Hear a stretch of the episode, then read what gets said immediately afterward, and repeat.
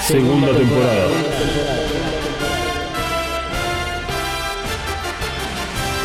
The Reveal Series.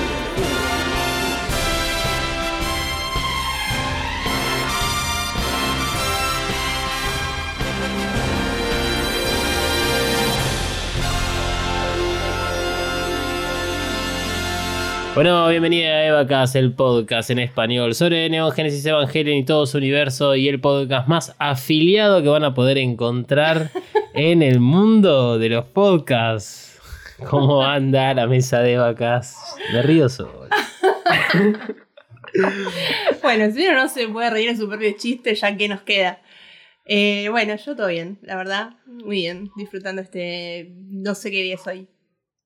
Hoy Pero no es, hoy es esos días largos como de agosto o enero, ¿viste? Ay, Dios. Est- estos quiebres que tiene el invierno antes de pasar al otoño, donde hace 60 grados de calor, donde, bueno, en tu caso las alergias No, sí, tengo un poco, un poco de florecen. alergia nada más. Eh, del otro lado de la internet, eh, de la, a través de la fibra óptica, viajando a la velocidad de la luz y, ¿por qué no del sonido? Porque en definitiva lo escuchamos, está Emanuel. ¿Qué tal? Buenos días. Eh, ¿Qué- hoy es un día. Hoy es un día. Muy bien, Hoy es- exactamente.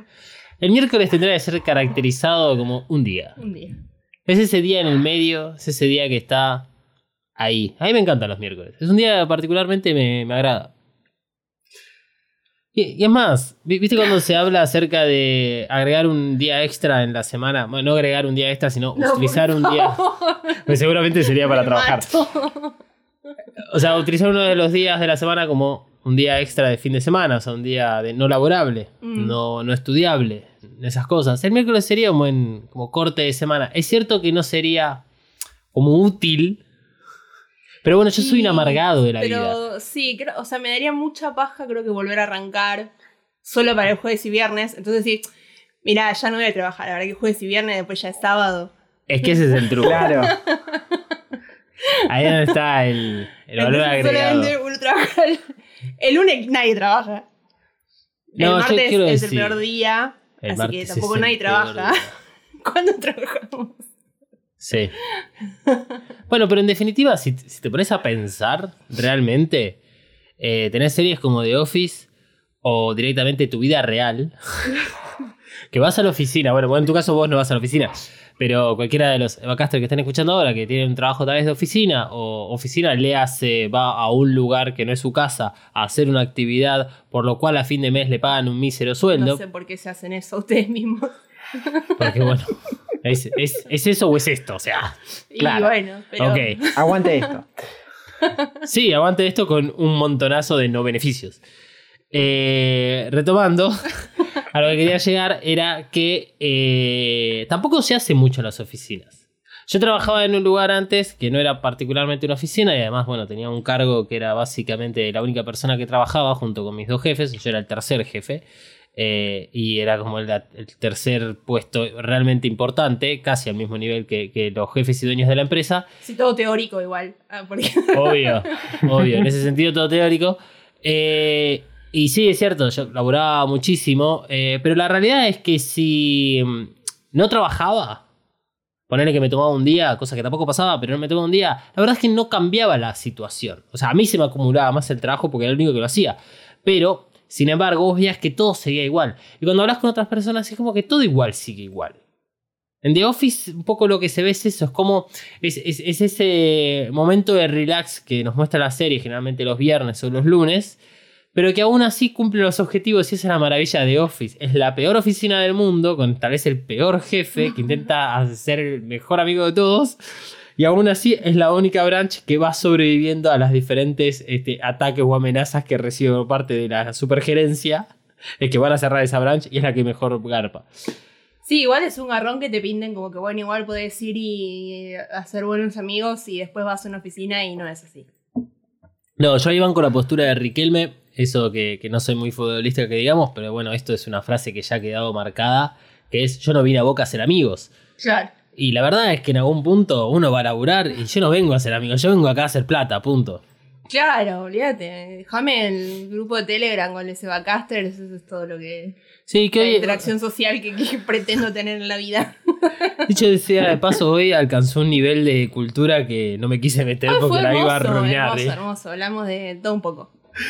Este, muy entretenido se está volviendo el grupo de, de Telegram de Evacaster, que bueno, acá el, el único miembro de Evacast que no está presente es porque no tiene la más puta idea de qué carajo es Telegram. Bienvenido, Emanuel. Hola. Otra vez a- al podcast. Otra vez a la mesa. Toda la introducción solamente para decir que Emanuel no quiere usar Telegram. Sí, exactamente. Sí, si ustedes creen que, que Evangelion es raro, es, es- es como enredado en algunos aspectos, ustedes creen que Evacast no está hecha a imagen y semejanza de su dios. Escuchame. Emma, te perdiste todas las repercusiones de, de la ventanita del amor. ¿Mm? Eh, Menos mal. ¿Sabes lo que fue? No, pero no, fueron pero positivas. estuvo muy bueno. No, no. Fueron pero positivas. Yo me muero igual. Eh, Nahuel no lo podía creer. No, estaba fuera de sí mismo. Bueno, nosotros tampoco lo podíamos creer cuando lo Sí. cataste el otro día, o sea, realmente no, nos impactó. Este, así que una alegría por parte de Manuel eh, en contribución a, a, a Evacas. Y bueno, entendiendo que, que finalmente firmó la rendición ante lo que quiere el público. A partir de ahora ya no podemos hacernos malas estrellitas. No, a ver, eh, pidan cosas a ver hasta, hasta cuándo sigue Sí. aceptando. ¿Hasta A ver dónde llegamos? podemos hacer que haga. Bueno. A- Ahí sí que ya perdí todas las capacidades para poder pasar de esos temas a directamente las reglas que tenemos en cada episodio, porque no quedan claras las reglas que tenemos en cada episodio. Antes de este, comenzar con el análisis de eh, EVA 3.0 más 1.01, reglas que son necesarias reiterarlas una y otra vez, porque bueno, el público se renueva, tal vez el público encuentra este episodio eh, y dice, uh, che, qué interesante, van a hablar de X figurita, porque la verdad no tenemos ni idea de qué figurita vamos a hablar. Eh, y entonces se animan a escucharlos y después, bueno, se puede decir de que vienen las críticas y la respuesta es, miren, traten de escuchar todos los episodios anteriores. Porque tal vez los hablamos ahí o porque, como hemos dicho muchas veces, eh, es un recorrido, no es necesariamente un capítulo aislado de la realidad misma de Evangelio en donde los puedes escuchar de forma independiente. Casualmente, iTunes, eh, Spotify y cualquier hosting para podcast tienen una opción que es marcar al podcast como episódico o como serial. Episódico sería un podcast que sus episodios son independientes uno de otros, sin embargo, la temática puede ser la misma. Eh, por ejemplo, vamos a citar a nuestros amigos de Desmenuzando, ellos tienen un podcast que es episódico. Hablan sobre cine, sobre series, sobre este, la cultura pop en general, eh, sobre manga, sobre anime, pero cada episodio arranca y termina en eso, si en todo caso, si tiene una continuación, estará la continuación y estará bien eh, eh, claro que hay una continuación. Pero más allá de esos casos particulares, son episódicos. Un episodio empieza y termina y no se sigue desarrollando eh, después. O sea, no hay una continuidad. Mientras que un podcast serial, que tal vez están más relacionados con aquellos que pueden ya ser ficciones o no ficciones, en donde es mucho más obvio que se tiene que escuchar un episodio tras otro, son justamente aquellos eh, podcasts que requieren de una escucha continua. Nosotros decidimos hacerlo eh, de forma serial porque creemos que Evangelion es un recorrido. Punto. Eh, y, y, lo hemos demostrado a lo largo de toda la primera temporada, en donde arrancamos, digamos, con una serie de opiniones, una mirada, y la fuimos modificando y cambiando a medida que íbamos descubriendo junto a ustedes cada vez más información acerca de Evangelion. Y eso hace, digamos, lo, lo, rico que tiene este podcast, por lo menos de la forma que nosotros tratamos de, enriquecerlo. Por lo tanto, para que quede bien en claro, Evangelion 3.0 más 1.01 Thrice Upon a Time será una película analizada como tal, o sea, como una película que tiene que cumplir lo básico de cualquier historia. No vamos a hacer una comparación con el anime de forma directa, las historias no son coincidentes excepto con Enos de Evangelio, que tampoco haremos la comparación, a lo sumo haremos las comparaciones a través de los personajes, no a través de la trama principal de la película. Si bien esta película parece validar la teoría del loop, eso lo vamos a dejar para episodios futuros. Asumimos además que escuchaste los episodios anteriores a Evacas. Si no te los dejamos en la nota de este episodio, son los que consideramos importantes para que puedas escuchar el análisis de esta película. Y obviamente tendrías que haber visto Eva 1.11, Eva 2.22 y Eva 3.33. Porque si no, no vas a entender nada del reveal y tampoco de este episodio. También vamos a analizar la película por etapas para poder ir entendiendo de a poco todo lo nuevo que nos trae el cierre Evangelion. A partir de este momento hablaremos con spoiler porque la película está muy disponible y no hay más excusas para poder verla ya sea de forma legal o ilegal. Te recordamos que este episodio corresponde al análisis de la película, de sus personajes, de la narrativa construida, de la historia y de la verosimilitud del desarrollo de la misma dentro del mundo creado, siempre tratando de ser objetivos dentro de nuestra ideología característica. ¿Y por qué es importante esto último? Porque no podemos asumir que pasan cosas fuera de la pantalla. Lo que muestra el director, lo que nos muestra la película, es esa la forma en la cual nos las quieren mostrar.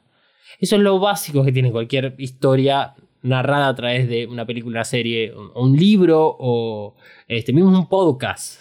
O sea, si no te lo estamos diciendo, no puede haber ocurrido eh, fuera. Sí, uno a veces se olvida de que, de que cada detalle y cada, te diría, píxel está puesto ahí por alguna razón. Eh, y está todo, o sea, hay más eh, teniendo en cuenta quiénes son los creadores, eh, con más razón. Sí, Y más siendo algo, digamos, tan cuidado y, y que no es, no sé, filmado con gente real que se pueden escapar, no sé, cosas. En el fondo esto está todo, cada cosa está Claro. creada para Eh. mos- mostrarse y significar algo. Sí, totalmente. Eh, si, si- si ustedes no creen que eso puede llegar a ser posible, o sea, que cada cosita está puesta po- por una razón, eh, bueno, revisen sus consumos. Porque la realidad es que cualquier, cualquier cosa que uno vea a través de una pantalla o lo que uno puede llegar a escuchar, incluso una canción, o sea, un tema musical, tiene un porqué. Eh, los casos más destacados de esto, la animación en ese sentido, por lo que vos decís, porque no hay, hay, hay un, un 100% control de todo lo que se hace, se hace a conciencia, a mano, o sea, en dibujo. Claro, o sea, puedes estar filmando, no sé, un paisaje y te vuela una mosca, un pájaro, algo que no lo puedes controlar. Pero en algo que está animado y hecho para un fin, ahí no hay, no hay escape de nada. Exacto. Y el otro creo que, o sea, digamos así como al mismo nivel de lo que todo está hecho por un porqué, por ejemplo, para mí son los medios de comunicación. Los medios de comunicación masivos, un noticiero, un programa de radio o esas cosas, todo tiene un porqué. Incluso este podcast tiene un porqué. Toda la parte musical, todos los efectos de sonido, todo tiene un porqué. Todo está justificado de alguna manera. Bueno, primero que nada porque lo estudié, o sea, es lo que me Sí, enseñaron. un- Y soy un enfermo, sí, ya sé. no quería decir enfermo. Iba a decir obsesivo. Sí. Pero bueno, eh, lo decís vos, está bien. Es que, es que tiene que ver justamente con eso. No, y es lo que le das el valor agregado a, a lo que haces. Y sí. Así que, eh, dicho de esta manera, esperemos que haya quedado claro, porque eh, a medida que avancemos con este episodio y con los episodios que nos quedan por delante, que cada vez son menos y, menos alternativas de figuritas nos pueden tocar, es donde esta necesidad de marcar que lo que ocurre en la película es lo que tenemos que darle importancia, porque no nos podemos salir de lo que nos muestra el director y asumir cosas que suceden afuera, excepto que hayan sido dichas por el mismo director o creador, obviamente, para legitimizar justamente esos actos, eh, se va a hacer más presente esta necesidad de entender el concepto. Así que con esto lo dejamos para que Misato indique el despegue y arranquemos. Evacas cuenta con el apoyo de Coven Studio. Coven Studio, maquillaje y nail art para todos. Desata tu magia entrando en tiendacoven.empretienda.com.ar. Pedí tus press on nails personalizadas y recorre la tienda virtual. Como oyente de EvaCast tenés un 10% off en el checkout de tu compra utilizando el código KAORU. KAORU, Nagisa KAORU. K-A-W-O-R-U. KAORU. Visita tiendacoven.empretienda.com.ar y el Instagram arroba coven.estudio.ba. Coven Studio, Made in Hell. La promoción no incluye envío, válida para Argentina. Bueno, antes de ir a la, al análisis de la película, ya acostumbrándonos que el bloque número uno, eh, este es el bloque número uno, obviamente. ¿Por qué es el bloque número uno y no el bloque número dos? Porque el anterior se llama bloque número cero. ¿De dónde sale eso? De la forma de numeración que utiliza Evangelion. Ok. Que va 0-0, va 0-1, va 0-2, bla, bla, bla, bla. Claro. Bloque 0, bloque 1, bloque 2. ¿Entienden? Todo tiene un porqué. Eh, nos venimos acostumbrados a hablar, a hablar algunas cosas en relación a Evangelion, en relación a Evacas, tal vez más o menos yendo y viniendo por diferentes este, rubros, pero para no ser tan larga la introducción decidimos cortarlo, pasar ahí a tanda, venir ahora y decir que efectivamente somos afiliados en Twitch. Y eso tenemos que agradecérselo a todos ustedes porque gracias a ustedes justamente es que pudimos alcanzar ese objetivo porque dependía de eh, no solo las transmisiones que, que estuvimos haciendo durante siete días, sino que eh, Ocho, porque uno no, no, no, no lo contaron. es cierto, es cierto. Aquella, aquella transmisión de prueba que se hizo un jueves como a las 8 de la noche, falsa transmisión de prueba. No, fue verdad porque estábamos probando algunas cosas, pero esa se hizo solamente para que entre el jueves, porque no había sido tomado el jueves previo a el estreno de EVA 3.0 más 1.01. Eh, entonces, con ese llegamos a contar el último día, que era el, faltante, el, último milestone para completar el objetivo. Eh, un par de días después nos llega el mail avisando que éramos afiliados.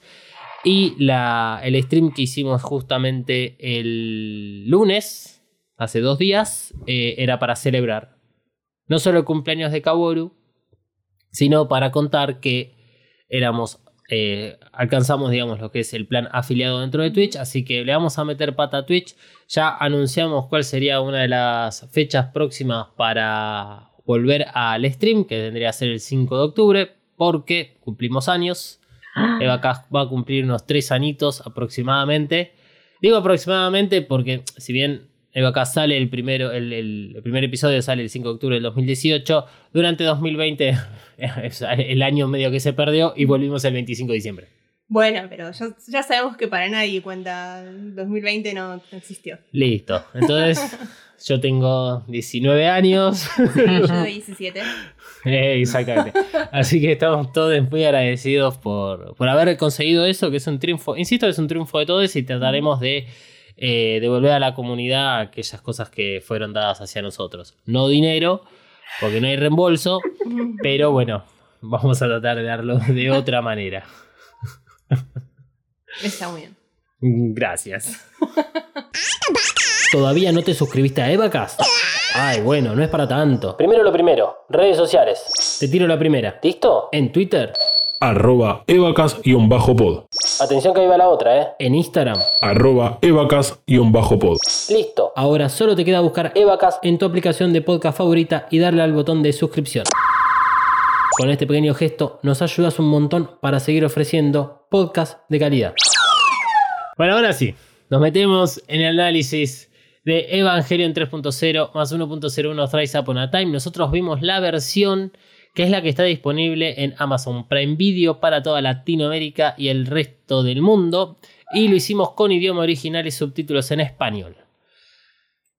Te recordamos que para hablar de la película estamos utilizando un sistema arbitrario que consta de abrir dos paquetes. Uno tiene personajes y el otro tiene escenas o lugares. ¿Tenemos los paquetes? Sí, por supuesto, me pregunto qué nos tocará hoy. Mientras ahí están los paquetes, eh, recordamos que la última figurita que nos tocó fue la de Kashi Jr., muy similar a la de Shinji. y que bueno, aprovechamos y hablamos también de Misato, por más de que no nos había tocado la figurita de Misato, creíamos que era importante eh, complementar el, el- el personaje de Kashi Jr. Con, con Misato, no tanto así con su padre, porque bueno, como todo... Como todo... Sí, ¿no? o sea, realmente fue bien representado Kashi en su versión Sí, de... No hace falta la, cara, la Listo. aclaración, está todo perfecto. Perfecto, veamos qué nos toca hoy entonces. Bueno, a ver. Él, está duro el paquete. Es un poco más grueso porque es una edición especial. El primer paquete no se entrega. ¿Y eso? A ver. Es, es realmente un paquete especial. Sí. Parece como si hubiésemos abierto un paquete de cartas Pokémon. Viene, sí, laminado. Sí, eh, para ustedes que no están viendo, eh, apareció esa imagen. ¿Viste cuando tenías que adivinar entre publicidad y publicidad, entre tanda y tanda, cuál es el Pokémon y que ahora se hizo muy famoso por TikTok? ¿Who's that Pokémon? No, la verdad que no. Sí. ¿Viste el, el look? Manuel dijo que sí. Bien. ¿Viste el look de Kim Kardashian para la Met? Sí. La gala. Sí. Que es- vi- viste que apareció como toda negra. negra, sí. Bueno, fue eh, utilizado esa figura justamente como escena de That Pokémon. Ah. Porque aparece, o sea, la silueta únicamente, todo en negro, y uno tenía que adivinar. Lo gracioso era tipo cuando te ponían, qué sé yo, un Voltor, que era una Pokébola, y de repente, no sé, te, te aparecían un Jigglypuff visto desde arriba que también era circular. Bueno, cosas que muy pocas personas pueden llegar a entender de lo que acabo de decir. Eh, No, hablo Pokémon. y, y- y- y digo lo de este, la, la referencia a Pokémon, porque lo que tenemos en esta figurita es una silueta, simplemente. Eh, mientras abrimos el otro paquete que corresponde a las, a las locaciones, voy a fijarme en las reglas que están en el álbum. ¿Qué quiere decir esta figurita? Así que mientras Maru abre.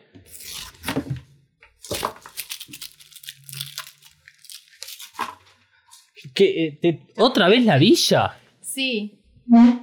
Bueno, a ver. ¿Cuántos Según- paquetes abrimos? Ya nos toca una repetida. No, lo que, lo que- bueno, es ¿Con que quién es la vamos a cambiar? más- No, es la sí, más- sí. La más conocida. es la más conocida, sí, es la más fácil también y tiene muchas ubicaciones. Acá tengo el, el manual de- del álbum de figuritas. Es gigante el manual de las figuritas. ¿Cuándo vieron un álbum de figuritas con manual? Esto es rarísimo todo. Se pone los anteojos. Artículo número uno. Dice que en caso de que aparezca la figura, que es una figura negra, ¿cómo? Misteriosa. misteriosa, la figura misteriosa, eh, es como un comodín. Nosotros podríamos elegir de qué personaje hablar o utilizarlo en otro momento o descartarlo, digamos, a este personaje y quedarnos únicamente con la, eh, la segunda figurita, en este caso la de la villa. Es un juego dentro del álbum de figuritas. Tiene todo este álbum de figuritas. Por supuesto. Escuchame, o sea, estamos, ¿cómo entretenés a los pibes que te ponen hoy qué cosa? Cartoon Network, La el sí. Jetix y el Magic La Click ese. El Magic Click. Mi abuela le decía Magic Click. El Lefli El ese Lefli. y, el- y el Tube. bueno, ¿qué, qué les parece si nos guardamos esa figurita eh, especial, la misteriosa, para usarla en otro momento? Como, como, por ejemplo cuando nos toque, no sé, Kensuke. Claro, ahí la cambiamos. Me parece perfecto. Ahí la cambiamos y eh, le dedicamos este episodio entero a la villa. O sea, a, a hablar de la villa en sí, porque bueno, la verdad es que si nos ponemos a analizarlo, como bueno, deberíamos hacer en este episodio, si aceptamos esta consigna, eh, sucede más que nada eh, en- en- en- durante toda esa escena, gran, larga escena, de unos 45 minutos debe ser, eh, ahí es donde sucede un poco más de, del desarrollo y de la narración de, de esta película. No tanto en lo que viene después, porque lo que viene después ya va muy al palo con la acción y con todo lo que es el, el desarrollo final de la historia. Sí, me parece interesante arrancar por ahí. De una. Bueno, entonces eh, vamos a ir con algunos datos que vamos a, acá vamos a, a preparar rápidamente. Si se corta de repente, bueno, es porque hubo un corte porque estábamos buscando información sobre la villa para hacer este episodio. Eh, la villa es donde bueno, ocurre el, desarrollo del personaje de Reikyu y donde Shinji va a sufrir y a juntarse con sus antiguos compañeros de clase. Básicamente eso se podría, se podría decir que es un buen panorama para, para entender la parte de la villa. Eh, conocida como la Villa 3, este den queda cerca de las ruinas de los headquarters número 2 de NERV, o sea, Matsushiro. O sea, el lugar donde Shinji suele ir ahí a pasar el rato solo. Es como una de las ruinas que quedaron de las facilities, como le dicen ahí en, en inglés, a, de, de NERV, pero en la zona de lo que era eh, Matsushiro. Recuerdan, Matsushiro eh, vuela en mil pedazos con la EVA 03 cuando se activa Barriel. Eh, bueno, la gente que está ahí sobrevive, la mayoría, como Misato, como Risco. Queda alto agujero, super laguna. No, no quiere decir esto que quede la Villa 3 en el mismo lugar del, del epicentro, sino que queda como en, en las cercanías. Se habla de que queda a ciertos kilómetros de Tokio 3. Eh, la villa está rodeada por montañas que se convirtieron en terrazas para la producción de arroz y de un río que, de acuerdo con Kensuke, es vital para el desarrollo de la civilización que sobrevive en este paraíso. La villa tiene su centro en un conglomerado de casas improvisadas cerca de una antigua estación de tren, mientras que a medida que nos alejamos del downtown podemos ver cómo los vagones de trenes son usados para vivir. Se puede ver mucho material reciclado y reutilizado en las construcciones.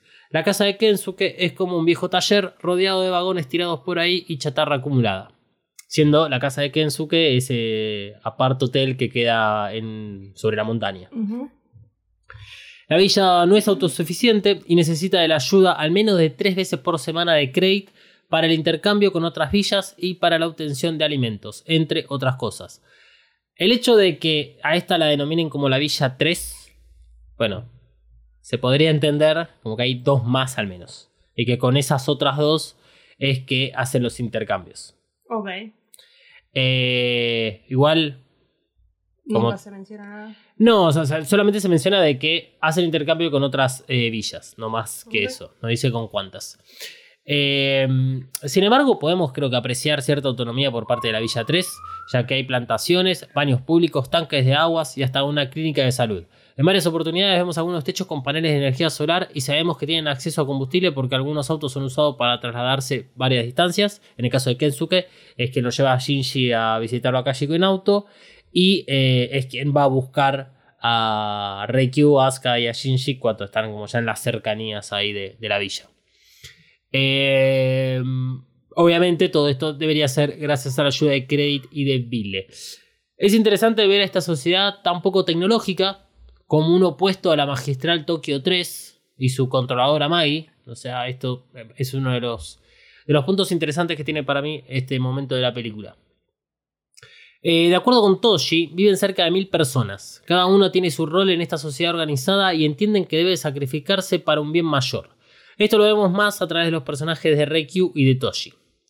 La pregunta es, y así vamos arrancando porque esto que acabo de decir básicamente es lo que nos muestra la película.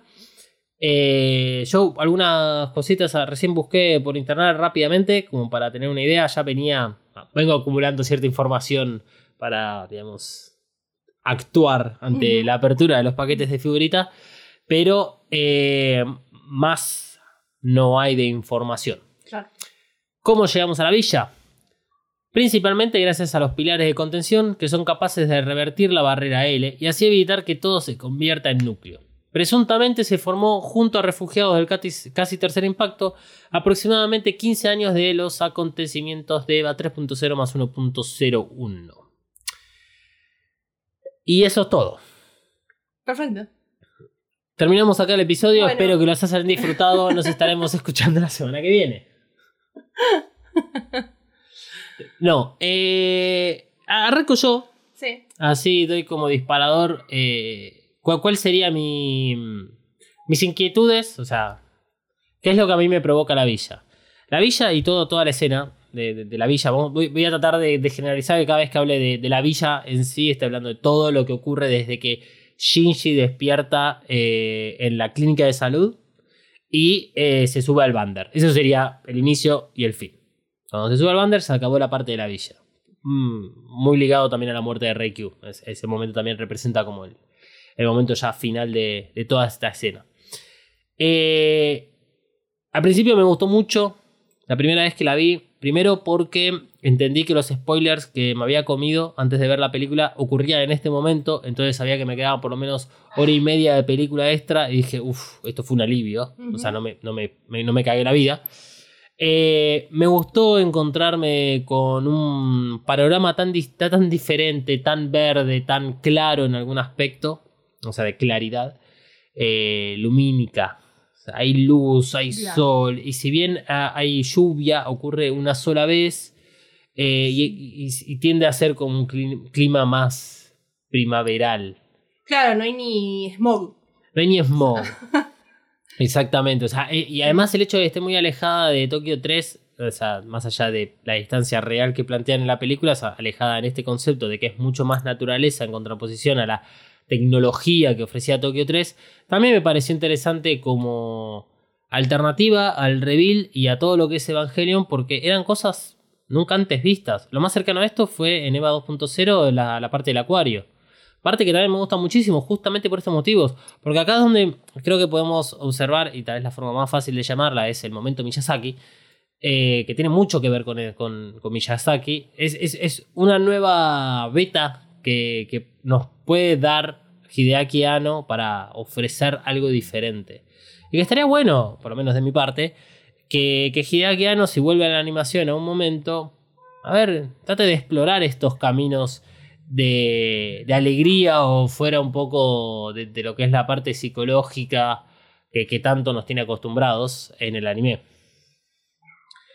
Eh, así que me pareció interesante, me gustó, pero bueno, lo, he mencionado cuando, mm, cuando analizamos el opening, tanto en la, en la, creo, la segunda parte del análisis de EVA 3.0 más 1.01, como cuando lo analizamos al minuto que vimos el opening. Que es que está bárbaro esa escena, pero en cuanto la unís con el resto de la película, y bueno, puede cambiar su significado. Y esta escena, por sí sola, como el momento Miyazaki, como el momento en el cual Hideaki ya no puede explorar otras alternativas creativas, me parece fantástica. Unido con el resto de la película, me cuesta entender cuál sería la razón de que exista este momento de la villa.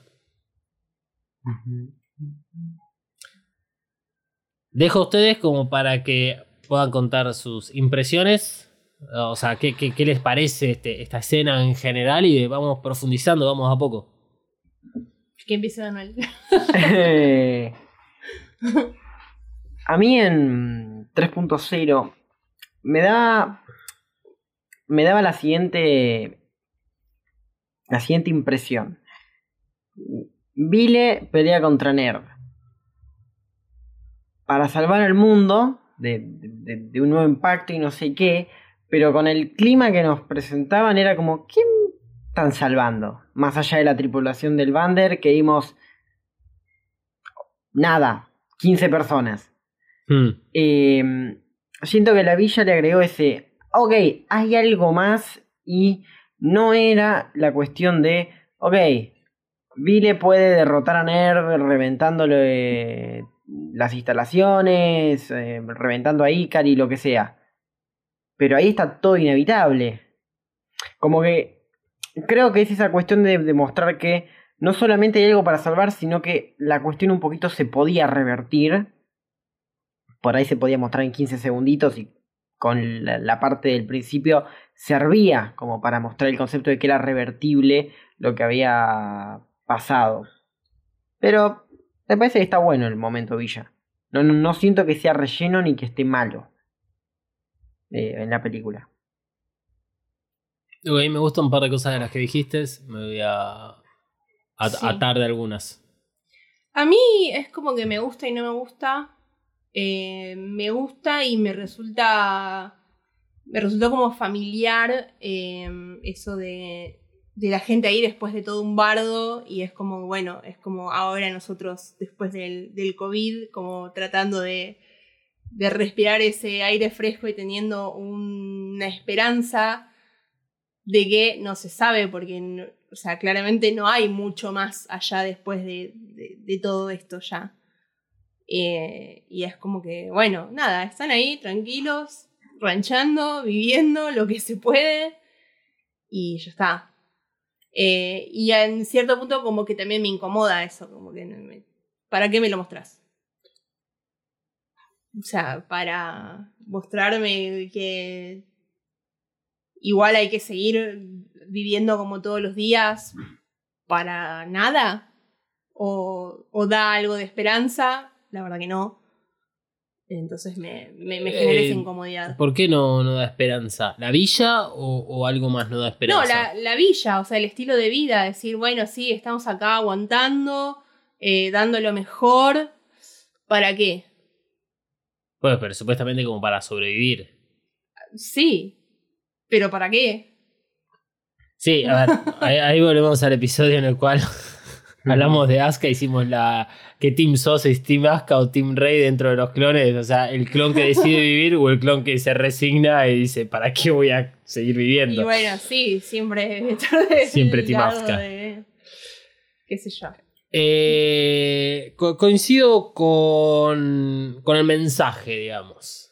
Claro. O sea, me parece que está bien que, que existan esas personas que quieran seguir viviendo. Después, si alguien de eso me cuenta, tipo, qué se siente. Pe- Pero me parece que el mensaje es ese, que igual es todo un sinsentido. claro, es, o sea, todo bien, sí, le ponemos, le ponemos la mejor onda, decoramos, eh, me hago pasar por médico, ya fue. Pero, ¿y después qué? Bueno, es que eso ahí, es donde la película falla. ¿Hasta cuándo? ¿Hasta cuándo? Eh, sí, ahí, ahí la película falla. Eh, y, y esto casi tendría que ser como, como una definición, o sea, un fact. Eh, la película falla en el sentido de la villa, de, la presentación que hace, porque no le da una resolución. Todo lo que nos muestra en definitiva de la villa, cuando eh, ya Shinji se va y ocurre todo lo que es el impacto final, es ese momento en donde la villa recibe una onda de choque de lo que acaba de suceder en el epicentro del segundo impacto eh, y como que se la aguanta la villa. No tenemos más información que esa. Para mí eh, ese momento es muy ambiguo, deja muy muy en el aire y muy para que cualquier persona pueda tomar su propia decisión y, no sé si tomar su propia decisión, sino tomar su propia postura en pensar si la villa hubiese aguantado con la barrera anti-L eh, un nuevo impacto, porque lo que vemos es que lo aguanta, no se rompe, no se craquea, los pilares eh, continúan ahí, solamente tiemblan las ventanas, creo que de la casa del padre de, Hikari. Es el momento en el cual se ve eso. Eh, y de no haberse tomado la decisión que toma Shinji, que es de cambiar completamente el mundo, tal vez la villa hubiese aguantado. Y ahí sí hubiese tenido un sentido todo ese esfuerzo de haberla mantenido. Porque decís, bueno, lo que estuvimos haciendo fue como un arca. Que el arca tiene su simbología con las semillas después. Sí me gustó, por ejemplo, al principio es como que uno tiene esa sensación de que en cualquier momento todo se va al carajo y explota y te cae un ángel y te cae... Pero. ¿por qué? Por la tranquilidad y la paz y la felicidad que tienen todos. Es decir, esto no va a durar mucho. Claro, eso es porque vos sos una persona dañada. Claro, y que nadie más es una persona dañada acá. Entre nosotros no, claro que no. O sea, estamos todos hechos pija. Sí, el tema es en la película. Claro. O sea, yo también en algún punto, ansioso como, como soy, tratando de sobreanalizar las cosas, anticiparme a los hechos como para entender si las miguitas que van sembrando con los personajes, con las historias, con los diálogos, con las acciones, te puede llegar a anticipar que efectivamente cae un ángel o la villa va a ser atacada por Neoner o este ahí es donde va a ocurrir todo to- to- todo, digamos, todo el núcleo de la cuestión de esta película. Pero no, ya con el tráiler sabíamos de que el final iba a estar en el epicentro del segundo impacto. Entonces, si bien esa. Como ese peligro está latente, está latente por cómo somos nosotros o cómo fuimos educados por Neon Genesis Evangelion. Parece que la película falla en mostrar eh, esa amenaza que tiene la villa. Vos, Emma, ¿qué opinas acerca de la amenaza? O sea, de, de- Eh, de la vida de las personas. Yo creo que la amenaza es como muy. muy poco real. O sea, nosotros sabemos que todo se puede ir a la mierda en un segundo. Pero en la villa como que no se lo toman en serio. Es como cuando uno está viendo una película, acaban de matar a ocho personajes y alguien hace un chiste malo, como diciendo, flaco, mataron a toda tu familia y vos te estás riendo de que hay un perro haciendo caca. Eh, Es, es esa sensación que a mí me dio que fue como raro. ¿Qué película ves? No, el, ejemplo que se me vino. Tenía un ejemplo mejor, pero me lo mare- me mareé. cuando hay un personaje al cual le acaban de matar a todo el mundo y ese personaje se está riendo de un perro que está haciendo caca. Claro. Es como una acción completamente fuera de contexto. Que uno dice, Sí. pero que el guionista es boludo. ¿Cómo? Bueno, no importa. E- es esa cosa del peligro que uno dice, ah, bueno, pero hay unos cosos que caminan por ahí, pero no son peligrosos. Dependemos de un río que no se lo ve como que tenga algún problemita. Mm. No, o sea, y es más, eh, yendo puntualmente a las amenazas que tiene eh, la villa, eh, los errantes, esos que, que decía Manuel, que caminan, los errantes, así los denomina Kensuke, son las fallas del infinito, que de acuerdo con Kensuke dice que hace poco, literales palabras del subtítulo en español, hace poco se levantaron y empezaron a andar. Y que lo único que tenía que hacer Kensuke es vigilarlos. Está con una cámara y los graba. Presuntamente, ¿a quién le va a pasar esta información? Se la debería tener que pasar a Crate barra Vile o Misato, para decir, digamos, básicamente el, el rango jerárquico. Eh, ¿Es eso una amenaza? Decir que hace poco comenzaron a andar cuando, número uno, Vile cuenta con dos evangelios. Más allá de eh, la, la falta de partes son las partes. Tiene una nave que puede destruir dioses, porque es un dios. Y eh, me estás diciendo que a la villa que a través de una de sus organizaciones le- lo, lo sustentan con energía, con comida, con cualquier tipo de instrumental, como vemos que le dan máquinas para este, sus centros médicos, me está diciendo que los van a dejar tirados así nomás ante el movimiento de esta falla del infinito y que son considerados una amenaza. No, no son considerados una amenaza. Eso para mí es una falla terrible del guion en donde eh, Kensuke trata de ponernos a nosotros como que eso es una amenaza. Acto seguido dice que los errantes no pueden atravesar la barrera L, que la barrera, o sea, dada por la barrera anti-L, perdón, o sea, gracias a los pilares de contención, son muy efectivos contra los errantes. O sea que ya saben que los errantes no pueden entrar. Y los errantes son simplemente cosas que se están moviendo hace poco. ¿Por qué hace poco? ¿Con qué coincide eso? Con lo que vendría a ser el cuarto impacto y con el movimiento de la luna negra hacia el epicentro del segundo impacto. Esto está dentro de las escrituras aclaratorias del booklet. Los errantes van hacia el epicentro del segundo impacto. ¿Son una amenaza para la villa? No.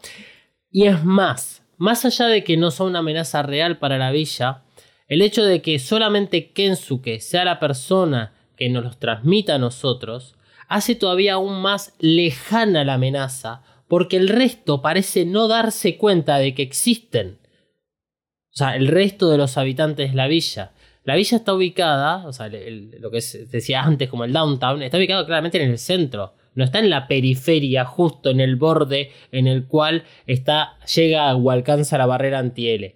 Kensuke va hacia uno de los límites, que es donde está el lago cercano, que deriva en el río, en auto, junto con Shinji. Están lejísimos de los errantes de realmente la civilización. Entonces, a mí no me parece que la sola mención de los errantes puede significar una amenaza real para los habitantes de la villa. Y a mí no me la lograron transmitir eh, con, ese concepto cuando estuve viendo la película. Eh, el otro caso, que también lo dice Kensu, que es la única persona que habla de las amenazas que puedan llegar a tener la, la villa. Y nuevamente, siendo él el personaje, el único personaje que se hace cargo del mantenimiento de todo eso. Hace 14 años. Ok. Es eh, que dicen de que sí, nosotros vivimos como. eh, a- o sea, pe- eh, ¿cómo es? Este, eh, la, la villa pende de un hilo. Vivimos de esa forma, porque claro, ante la falla de los pilares de contención, la villa se va a la mierda. O sea, todo se codifica, o sea, todo se vuelve núcleo y la vida humana no podría habitar en esa, en esa superficie. Ok, nuevamente, hace 14 años viven en estas condiciones. Y tenemos escenas que si bien no sabemos cómo es que Vile puede haber manipulado estos pilares para generar la villa, colocarlos en ciertos lugares. Lo único que tenemos es que Bill es capaz de activarlos, porque lo vemos al comienzo de la película con la Operación 0706, y podemos más o menos intuir, de acuerdo a lo visto en EVA 3.0, que Bill tenía de estos eh, pilares, porque hay una escena en la cual uno de los barcos que acompaña al Bander es destruido por el, la EVA Mark 44, eh, creo que C, la EVA Mark 44C, que ataca eh, a la flota del Bander justo cuando de- despliega y activan al Bander. Ahí vemos en primer plano un barco con un pilar gigante siendo destruido. O sea que tenían los pilares, Vile. O sea que Vile tiene la capacidad de ir poniendo esos pilares en diferentes lugares del mundo para hacerlos habitables. ¿De qué amenaza me estás hablando? No hay ningún momento de la escena de, de la villa en donde veamos a los personajes sentir este miedo. O sentir de que todavía viven en un mundo posapocalíptico. Yo no lo encuentro ahí. O sea, me fascinó esta escena porque son felices, porque transmite felicidad, algo que les falta y les es necesario Evangelion. Pero bueno, al comienzo de la película, que de acuerdo a cómo termina y qué es lo que sucede después, me parece que la terminan por un poco tirar a la basura eh, el, el objetivo de la villa. No, no el objetivo de la escena, porque me parece que la escena está apuntada a una cuestión personal con Shinji. Que ya lo vamos a hablar cuando nos toque Shinji. Pero el objetivo de la villa en sí, en general, de todo lo que nos quiere mostrar, carece de un desarrollo, carece de un final. Es lo que vos decías, Malu. O sea, tenemos a todos los personajes viejos, digamos, Kensuke Toshi y Hikari. Eh, tenemos a incluso una manada de pingüinos. eh, que, Sí. que- que habría que ver muy bien las escenas en donde aparecen los pingüinos porque Pen Pen es como el pingüino que tiene como una mochilita. Mm. Y hay que ver si el resto de los pingüinos la tienen o no, o si hay uno solo que la tenga. Y ahí sabemos cuál sería Pen Pen. Eh, tenemos vi- viejas, nenes, tenemos muchas eh, referencias acerca de la vida. Tenemos al comienzo de la escena de la villa una mujer embarazada que le está consultando a, a Dr. Toshi acerca de su embarazo. Después vemos como el doctor también este, está controlando el tamaño del crecimiento del bebé. Y después sabemos que nace. O sea, todo eso lo que transmite, no hay forma más si- simple y sencilla de transmitir felicidad y vida que a través de un nacimiento. Y encima lo vemos a través de un gatito. Mm, O sea, para que sí. este, Reikyu sienta todavía más empatía por la sociedad humana. Es todo felicidad, es todo felicidad puro. El, el hecho que me muestres tal vez simplemente eh, casas medias destruidas, eh, perdón, viven mejor que nosotros. Sí, aparte, o sea, podés estar igual con todo eso hinchado a las bolas y estar del orto y está bien. O sea, no hace falta que sean tan felices. Eh, es, que, eh, es que eso es lo que llama la atención. Es cuando. o sea, a veces me refiero al personaje de Marie como no puedo, no, no puedo, no puedo con el personaje de Marie de que es el único personaje que sea 100% feliz. Después nos van a decir que somos muy occidentales para eso. Bueno, eso tiene algo que ver porque eh, le- leyendo. oh, oh, eh, me, me he puesto a leer más que a ver videos en las últimas semanas. Leer más este, gente que se ha dedicado muchos años a hacer análisis más filosóficos o, más de personajes, más profundos sobre el anime, que ir al clickbait y hablar sobre la última película.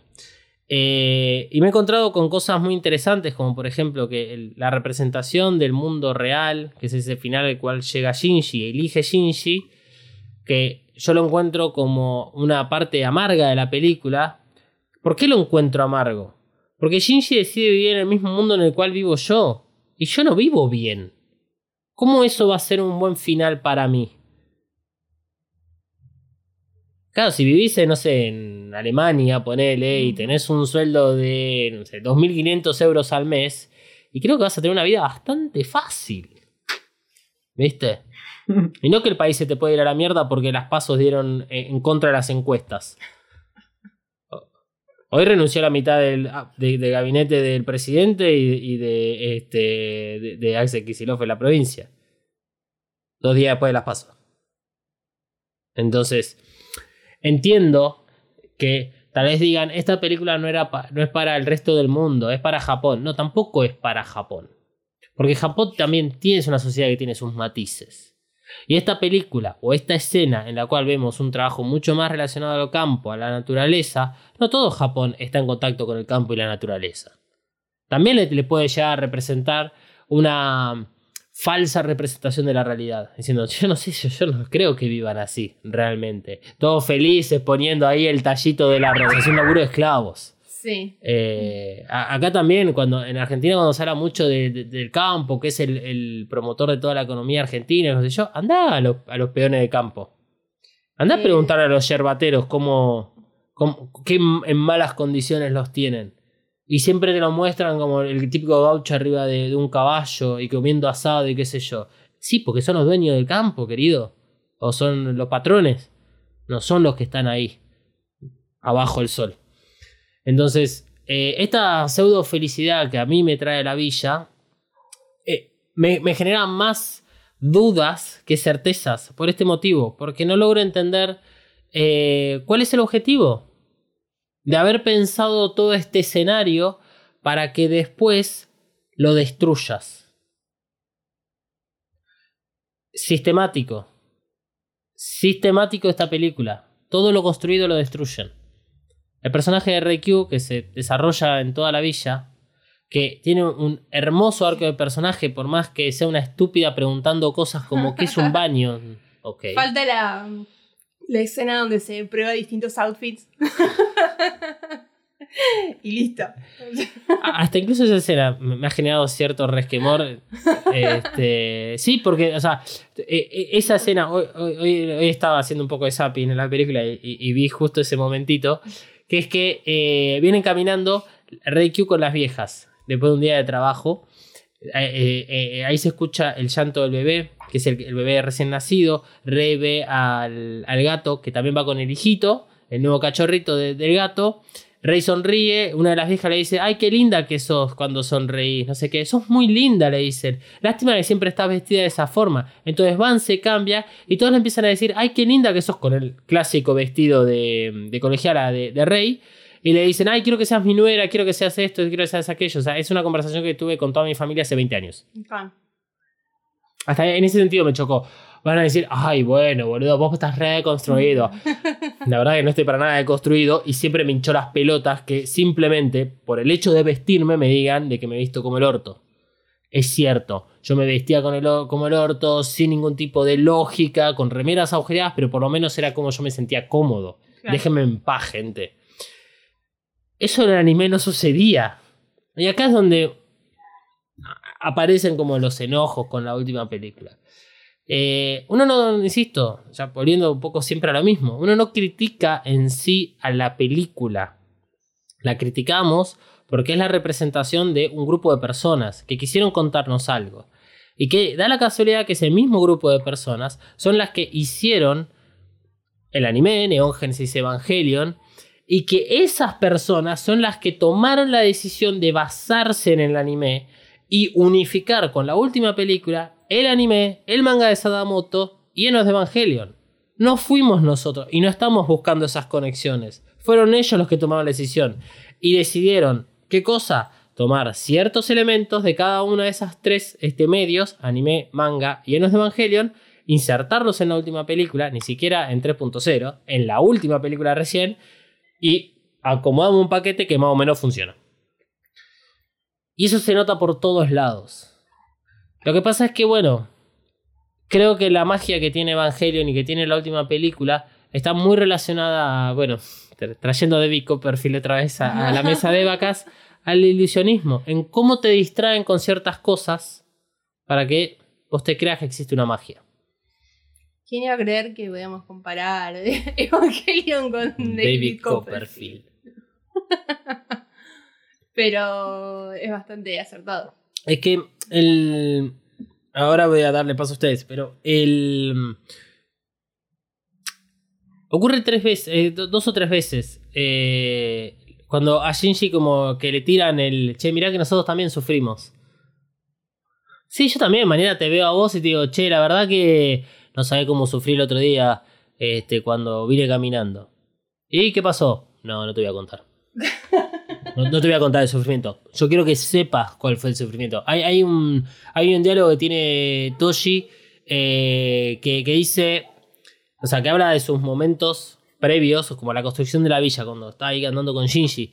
Le dice que tuvo momentos difíciles, en donde tuvieron que crecer como a pasos agigantados y que tuvo que hacer cosas de las que se avergüenza para ayudar a su, a su familia. Y como ejemplo, porque no dice qué cosas son las que se avergüenza, pero dice, vayan y, vean ese momento de la película, eh, dice cómo, o sea, hice cosas que me avergüenzan con tal de ayudar a mi familia. ¿Cómo? Que ahora soy médico. El o sea, el seguir una profesión que no era algo eh, que él hubiese elegido. Lo cual yo entiendo que es un garrón. Pero, o sea, no dice que es que es- como que intenta ser médico, o sea, no es que se hizo médico, sino que finge ser médico. Claro, porque bueno, tiene unos conocimientos, Claro. porque leyó, porque fue instruido. Y él toma como algo negativo de toda esa experiencia de la construcción de la villa, de tener que irse de Tokio 3, que era su lugar de nacimiento, hacia este lugar, digamos, quedar exiliado, eh, crecer a pasos agigantados, como lo negativo es ser médico. Bueno, ahí, ahí capaz sí hay que entender un poco lo que es eh, la cultura y la idiosincrasia. Por supuesto. Eh, tiene de matices, digamos. No, no. Puede- es, eh, ¿cómo se llama? Es, es subjetivo. Eso yo te lo entiendo, pero es lo único negativo que muestran en toda la villa. Claro. Todo el tiempo lo que están diciendo es, hay otros que también sufrieron. Sí. Pero, pero ese sufrimiento no está plasmado en la pantalla. Depende mucho de tu sufrimiento que estás viendo la película para poder ser empático y entenderlo. Mm. Ahí es donde digo que falla la película. La- Las películas tienen que ser mucho más obvias en esos sentidos. Porque si no, lo que da lugar es a ambigüedades. El anime en eso no fallaba. Sí. Sí, también, o sea, el morbo de decir, bueno, a ver, ¿qué hiciste? ¿Robaste? ¿Tuviste que matar a alguien? Dale, contame, contame, contame. Sí, el, el morbo de no te explico para después vendértelo en una historieta, en un Claro. manga, en otra película, lo que sea. Entonces, o sea, insisto co- co- con esto. Se llama Evangelion, las últimas cuatro películas. Si no se llamarían Evangelion, no estaríamos en estas discusiones. Por lo que acabo de decir hace cinco minutos. Todo esto fue pensado por la misma cantidad de gente y toda esta gente decidieron o sea, mezclar todo esto. Entonces, me parece muy extraño que lo único que hagan sea decirnos que la pasaron mal, pero no, no nos muestran, de que están con una amenaza latente, pero la amenaza latente no es ninguna amenaza, porque en ningún momento lo vemos amenazados. Siempre lo vemos felices. Realmente tenemos que todo el tiempo estar nosotros interpretando todas estas cosas para poder entender lo que quisieron hacer y parece un lazy writer nada más. Mm. O sea, todo esto van, va- van estacionándose pequeños como autos de diferentes análisis que van todos al mismo estacionamiento. Es como medio le dieron paja. Me da paja mental pensar en esto directamente. Porque yo no puedo ser empático de la misma forma que fui empático con Toshi en el segundo episodio o tercer episodio del anime, cuando el chabón lo caga piñas a Shinji o le pega directamente a Shinji dos piñas porque su hermana resultó herida. Fíjate hasta qué tal punto fue minimizada esa acción en la primera película. No sentís la misma empatía que sentís en el anime. Y en eso es donde falla el reveal. El reveal no traspasa las emociones de la pantalla hacia las personas. Si ese, ese traspaso se logra únicamente si viste el anime. Mm. Y si llevas años consumiendo el anime y entendiendo cuál es la psicología de todos estos personajes. Sí. Entonces, eh, eso es un poco de, de la amargura que me deja la, la, la, la, la serie en sí. La serie, el, el reveal en sí. Mm. O sea, a mí la villa me encantó el momento, es un momento de felicidad que, que no esperaba. Sí, sí, es muy lindo hecho. Es... Y, y se ve justamente eso. Eh, hay, hay otro paralelismo que podemos hacer. Eh, en EVA 1.11 y en EVA 2.2, eh, yo he mencionado varias veces que me gusta ver el momento en el cual comienza la ciudad, como que amanece la ciudad. Vemos a la gente yendo a trabajar, vemos a, eh, digamos, cómo, cómo toda esa sociedad se va desarrollando, cómo a pesar de haber pasado 15 años del segundo impacto, eh, la gente parece estar alejada de esa amenaza latente. Sí, lo, lo cotidiano pero que también incluye preocupaciones y que también incluye estar mal y tener miedo y estar triste y, no saber qué hacer de tu vida y no saber qué va a pasar. Eh, también es parte de lo cotidiano porque no hay nadie, absolutamente nadie que escape de eso y que le da también esa esencia a, a- a que uno se pueda sentir identificado. Un poco. Bueno, pero no lo muestran. Claro, o sea, es, es, lo, es lo que le falta. Es lo que le falta, claro. Porque todas esas escenas que decía yo de EVA 1.11 y 2.0 sobre la ciudad están muy relacionados con la villa. Claro. Vemos que todo sigue igual, que todos en todo caso se han resignado a esa vida. Pero si hacen este memoria, el primer episodio del anime, la primera imagen que tenemos, y cosa que por algún motivo fue sacada de la primera película, es Saquiel nadando entre los edificios Mm. en, en- en- en esa inundación. En el primer episodio de Vacas, lo, lo primero que dijimos respecto a eso fue que tal vez para vos eso no, no representa una amenaza, pero para un japonés que vive cerca del agua, que su- el máximo ídolo es Godzilla, y justamente es un monstruo que viene del agua y destruye la ciudad, eso sí representa una amenaza. Y acá perdieron completamente eso. Dejaron de mostrar eh, todo el avance tecnológico de Tokio 3 como esa ciudad fortaleza para defenderse de Los Ángeles y como protección de la humanidad, porque directamente lo dieron por sentado. Y lo que vemos es una ciudad súper tecnológica donde todo el mundo está feliz y está perfecto viviendo ahí y no tenemos, como sí pasa en el anime, un episodio en donde vemos que la gente, a pesar de trabajar en el único lugar más avanzado del mundo, sigue lavando su ropa, sigue yendo a trabajar en subte, sigue viviendo como una persona común y eh, que ahí encima nos enteramos que todo es una gran farsa. Porque está todo manejado por la Maggie. Tenemos episodios donde vemos incluso corrupción o, o- o- o dilemas respecto al gobierno.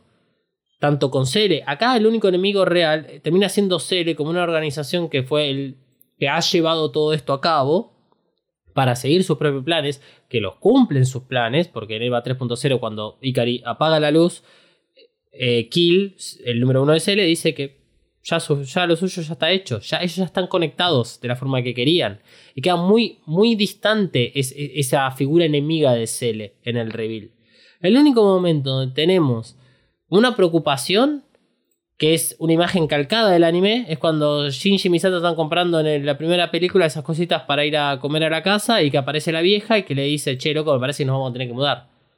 En el anime eso continúa, en el reveal se pierde. ¿Y por qué se pierde? Bueno, porque en la primera película hicieron un calco de imágenes y no pensaron en, en todo lo que iba a venir después.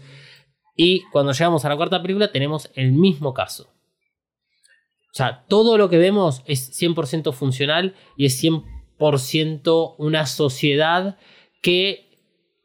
Ahora, ahora voy a entrar en eso, pero que vive bien. O sea, me vas a decir, bueno, pero dependen de credit para que tres veces por semana le manden este, provisiones. Sí, está bien. Y acá también.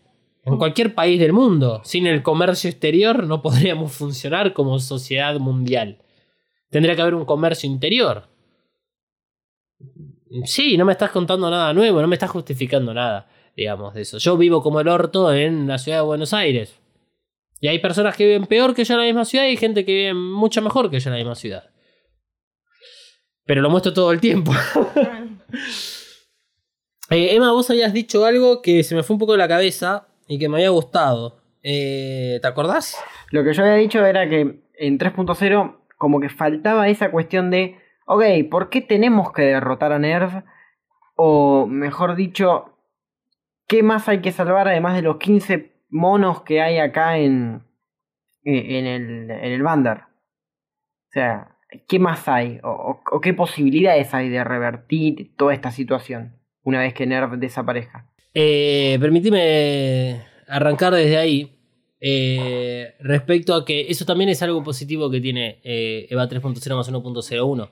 O sea, sumar a lo que es la, la nueva organización, Vile, como esta responsabilidad. Es, ok, Vile persigue el objetivo de evitar que Ikari haga un cuarto impacto o haga el impacto final porque está protegiendo algo. Al principio en EVA 3.0 lo que podemos llegar a entender es que básicamente es buenos contra malos y eh, que bueno, claramente Vile conocía los, las intenciones y los planes de, de Ikari, por eso es que se revelan y eh, ocurre todo, digamos, la catástrofe dentro de NER en esos 14 años que nunca vamos a saber exactamente qué pasó.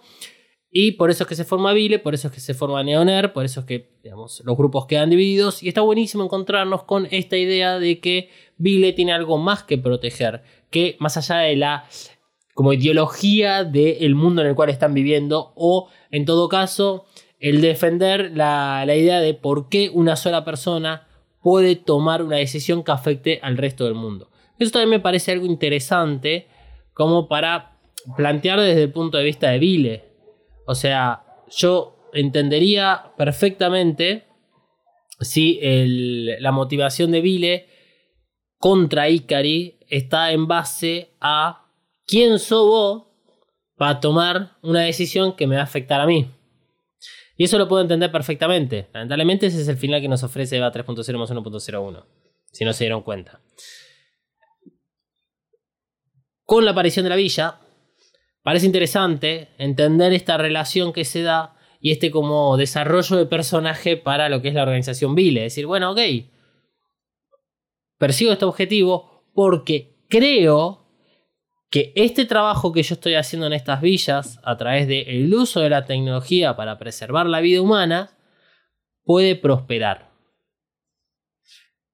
Y eh, me parece que eso también es lo interesante de la villa, lo que muestra en general la dinámica. Más allá de el, eh, el que sean todos felices o que por lo menos la, la, amenaza no está visible o no lo muestran en las películas, sí podemos entender de que todas las personas son personas que van a tener sus momentos de felicidad, sus momentos de este, bajón, depresión o tristeza o como le quieras llamar.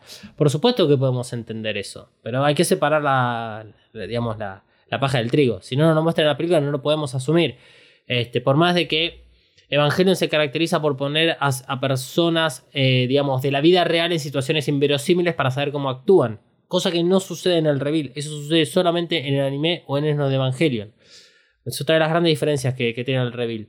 Donde se olvidaron de, de esa maravillosa idea que tuvo Hideaki Anno. Hideaki Anno declaró eso. De que Evangelion, sus personajes representan personas de la vida real puestas en situaciones eh, completamente bizarras y extravagantes. Cuando analizamos Enos de Evangelion, el momento final en el cual Misato arrastra a Shinji hacia un lugar seguro, justamente mencionamos de que ahí queda muy bien en claro cómo Shinji no se comporta como un héroe, sino se comporta como cualquiera de nosotros podríamos comportarnos en esa situación. Cuando Shinji es obligado a subirse a la EVA 01 en el primer episodio o en la primera película, corresponde a eso. Cualquiera de nosotros responderíamos de la misma forma que Shinji si nos obligan a hacer algo que no sabemos o que creemos que no vamos a poder hacer. Y eso te ocurre a vos en un partido de fútbol, en tu trabajo en, un colegio. Cuando te dicen, che, para mañana, no sé, léanse 20 eh, eh, capítulos de un libro de historia. Y vos decís, no, pero va a ser imposible que lo pueda hacer. Esas reacciones son las que están en el anime, están en Enos de Evangelion y a medida que las películas avanzan, se van perdiendo. Entonces, sacando todo eso de lado y entendiendo a la villa como una sociedad que creció, eh, digamos, a fuerza y voluntad de todas las personas que decidieron participar este, en, en- en- en este proyecto, me parece importante destacarlo. Lo que pasa es que lo que no me gusta es el final que tiene. Eh, me gusta el concepto que tiene de relación naturaleza-sociedad. Eh, a mí me, me gustó mucho la, la parte de la villa porque al principio lo entendí como una crítica de, el- de lo que necesita el mundo para evolucionar.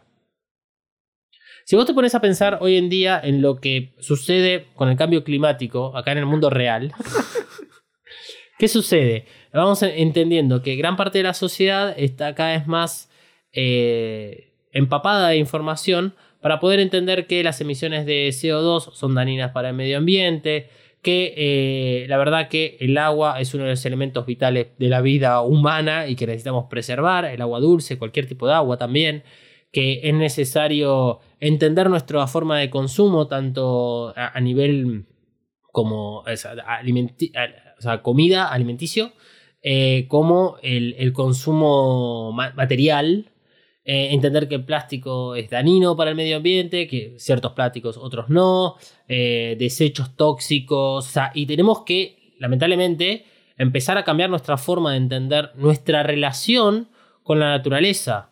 Pues somos el único ser vivo que somos capaces de destruir la naturaleza, mientras que el resto de todos los seres vivos trabajan en conjunto con la naturaleza. Eso me gustó encontrarlo en esta villa. Como Kensuke le dice a Shinji que, bueno, es, representa casi el mismo paralelo con Rei. Son dos personas completamente estúpidas que parecen no saber nada de la vida. Recordemos, Shinji tiene 14 años, Rei es un clon que nunca salió de Tokio 3 o de la base de Neonerv. Entonces es razonable que algunas cosas no entiendan. Y que bueno, Shinji, siendo un pibe de 14 años, tal vez no entiende que el agua es fundamental para la vida humana, ¿viste? Vamos a explicárselo. Entonces, le explicamos que su que se toma el trabajo de decir, no destruimos el, el bosque, recogemos las ramas que están en el piso. Es necesario mantener eh, el agua potable, porque eso nos permite tomarla, nos permite cocinar, nos permite alimentarnos. ¿De qué manera? Bueno, empieza a crecer vida en el agua. Shinji lo, incitan a pescar. Vemos que hay renacuajos. Eh, no sé si renacuajos, sino la etapa anterior al renacuajo. Tal vez son renacuajos, pero bueno, hay un momento donde. Renacuajos. O sea, hay vida en el agua. Está, está Pempen y su familia, o sea. Más, más, relación que eso no, no se, puede, eh, se puede ver. Verde, verde por todos lados, agua transparente. Y cómo ellos se van relacionando y vos ves que hay un, un clima no, no un weather, sino un, clima que eh, es este, muy del contacto con la naturaleza, incluso volviendo a ciertas tradiciones. Y yo que no he ido a Japón y que no he visto en Japón, puedo decir que Japón ha vivido en estas condiciones durante muchos años y que probablemente haya muchas sociedades dentro de lo que es este Japón, tal vez en pueblos alejados o más metidos en la montaña, que viven así. Sí, sí, lo puedes ver en TikTok. Ok, lo puedes ver en TikTok, listo. Vamos a hacerlo más claro imposible. Eh, y está perfecto que exista. Y es como una oda a esto es el futuro. Yo cuando vi la por primera vez la película y, y, me iba metiendo en la historia que me presentaba la villa, dije, esto es el futuro. Espero que Evangelion tome esto para el futuro. Porque en algún sentido me parece un mensaje interesante demostrar que es necesario que haya una unión, haya una buena relación entre la naturaleza y las civilizaciones. Porque es así como se comportan estas villas. O sea, utilizando energía solar o, bueno... Siendo sustentables. Siendo sustentables. Gracias por resumírmelo. Eh, así que eso me gustó. Sí. Y me pareció realmente interesante. Eh, más allá de que hay una, hay una gran utilidad ah, de la tecnología para preservar esta vida, que son los eh, pilares. Pero bueno, ¿qué es lo que representa esto? Que nosotros hoy en día somos capaces de generar tecnologías, entendemos la ciencia, entendemos eh, muchos de los comportamientos que tenemos hoy en día y que en base a toda esa información podemos obrar en pos de una mejoría. Mm. Por eso es importante las granjas de eh, paneles solares o eh, aprovechar la energía eólica o mismo, bueno... la sustentabilidad. La sustentabilidad. Sí, pero estoy dando ejemplos precisos. ¿Por qué? Porque los paneles solares los vemos en la película. Hay un momento en el cual Kensuke dice que hay un montonazo de infraestructura que no está funcional, que costaría mucho trabajo ponerla funcional y se ven molinos de viento. Entonces, o sea, que están esas cosas y están presentes ahí. Eh, me gusta. Listo, lo dije. Eh, una de las, de las cosas que leí en internet de, estos blogs, gente que da su opinión, hay uno que analiza toda esta cuestión de la felicidad y fue el disparador que me trajo a mí a hacerme la pregunta de qué onda con la villa, por qué son todos felices, por qué no muestran, digamos, la parte negativa.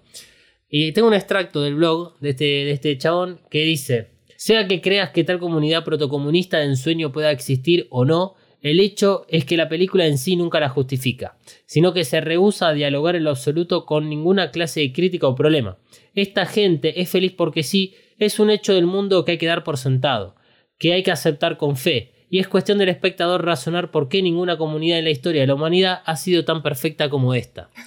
Me pareció interesante porque eh, todo lo que nos muestra es esta civilización que lleva por lo menos 14 años de desarrollo, viviendo de forma organizada, ordenada, cada uno y cada una tiene sus eh, roles, por más de que no le gusten. Toshi es la representación de eso. Y hasta eso me gusta. Porque eso lo que demuestra, en, en, en algún sentido, es que hay un bien común. Y que es una sociedad que en busca de ese bien común se organizó y metieron lo que sea necesario que hayan metido para evolucionar, para ir en, como en contra de la corriente y tratar de sobrevivir. Y me parece que es un mensaje re positivo. Sí, remil. O sea, está buenísimo y, y creo que, que cualquier grupo humano lo haría de esa manera. Pero, ¿dónde está la ansiedad? ¿Dónde están los miedos irracionales? ¿Dónde está? O sea, claramente vemos una vez más la ausencia de, de, de, terapeutic, de terapeutas y de psicólogos y de todo, porque más allá de que todo se podría haber solucionado con eh, Gendo Ikari yendo terapia y que le digan, che, soltá, Sí. ya está, soltá, Yui, y listo, y seguí tu vida como cualquier persona, eh, es tipo, bueno, sí, ¿de dónde está el, miedo a que el agua se termine? ¿A ¿De dónde o sea, no, No, no, es real. no está, no es real. Entonces a mí me lleva eh, esta situación a otra conclusión. Es que esta gente vive resignada y vive como una fantasía, donde todos los días me despierto, me calzo una sonrisa ficticia y hago las cosas porque tengo que hacerlas. Y terminan siendo autómatas eh, eh, en algún sentido. Entonces, o tenemos ese mensaje como de felicidad, de alegría, esa positividad, o todo lo contrario, en realidad es una sociedad que eh, no puede sacar a, por fuera, de- o sea, no puede demostrar lo mal que lo está pasando. Y que un poco se ve cuando se intenta relacionar con Shinji eso. No saben cómo tratar a una persona que la está pasando mal. Y ahí es donde todavía me pregunto aún más. ¿Qué pasa en esta sociedad? En esta civilización. Porque no. O sea, el único que es relativamente. Y digo que es relativamente empático con Shinji es Kensuke. Porque Kensuke termina siendo relativamente empático.